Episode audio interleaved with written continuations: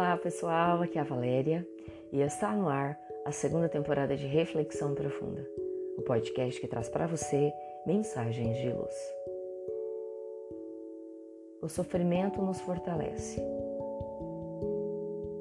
Nossa visão limitada dos acontecimentos da vida às vezes não nos permite entender os mecanismos divinos na coordenação da sua obra. Quando vemos um pequeno ramo verde romper a terra firme e elevar-se em direção ao sol, buscando instintivamente a luz, não compreendemos quais os objetivos divinos que lhe estão determinados. Passados alguns dias, voltamos a atenção para o pequeno ramo e nos surpreendemos.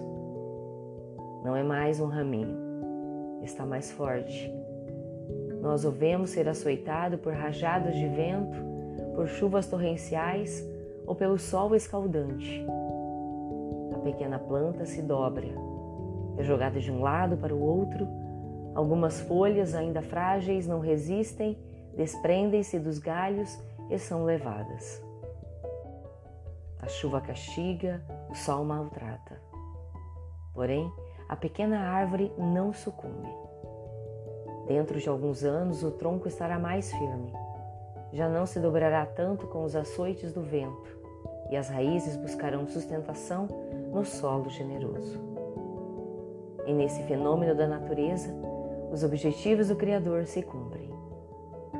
A semente se converte em planta, que se faz árvore, floresce, frutifica e espalha novas sementes que germinarão e frutificarão como ocorre com a árvore, nós também passamos por momentos em que sentimos, no nosso corpo e na alma, os açoites do vento cruel dos sofrimentos.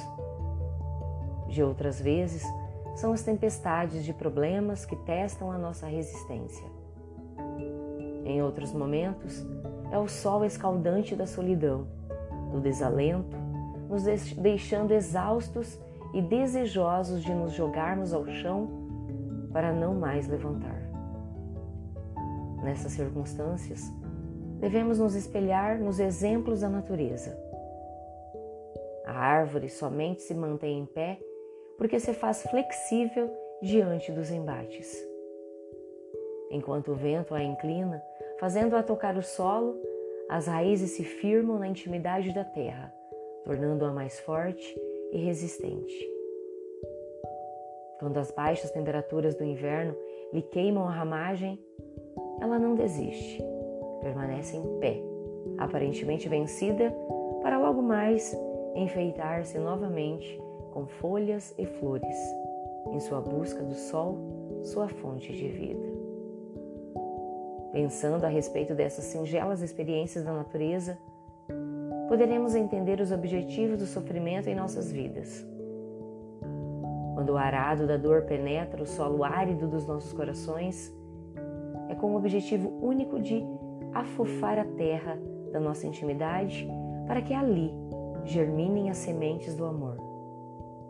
Quando as enfermidades dilaceram o nosso corpo físico, é para que percebamos a nossa fragilidade e busquemos fortalecer o espírito imortal que somos, voltando-nos para o Criador, Sol maior das nossas almas fonte de vida para todos nós. Assim como as plantas buscam o sol, nós, por força do amor divino, buscamos a luz. Fomos criados para a perfeição, mas essa perfeição relativa que nos cabe só se dará por nossos próprios esforços, superando as dificuldades naturais da caminhada. Aproveitemos os embates da vida para nos fortalecer, buscando nos elevar na direção do Cristo, que é, sem contestação, o caminho que nos conduzirá ao Pai. Pensemos nisso. Fonte, site Momento Espírita. E assim, chegamos ao final de mais uma reflexão profunda. Gratidão pela sua companhia, grande abraço, fiquem com Deus e muita luz no caminho de vocês.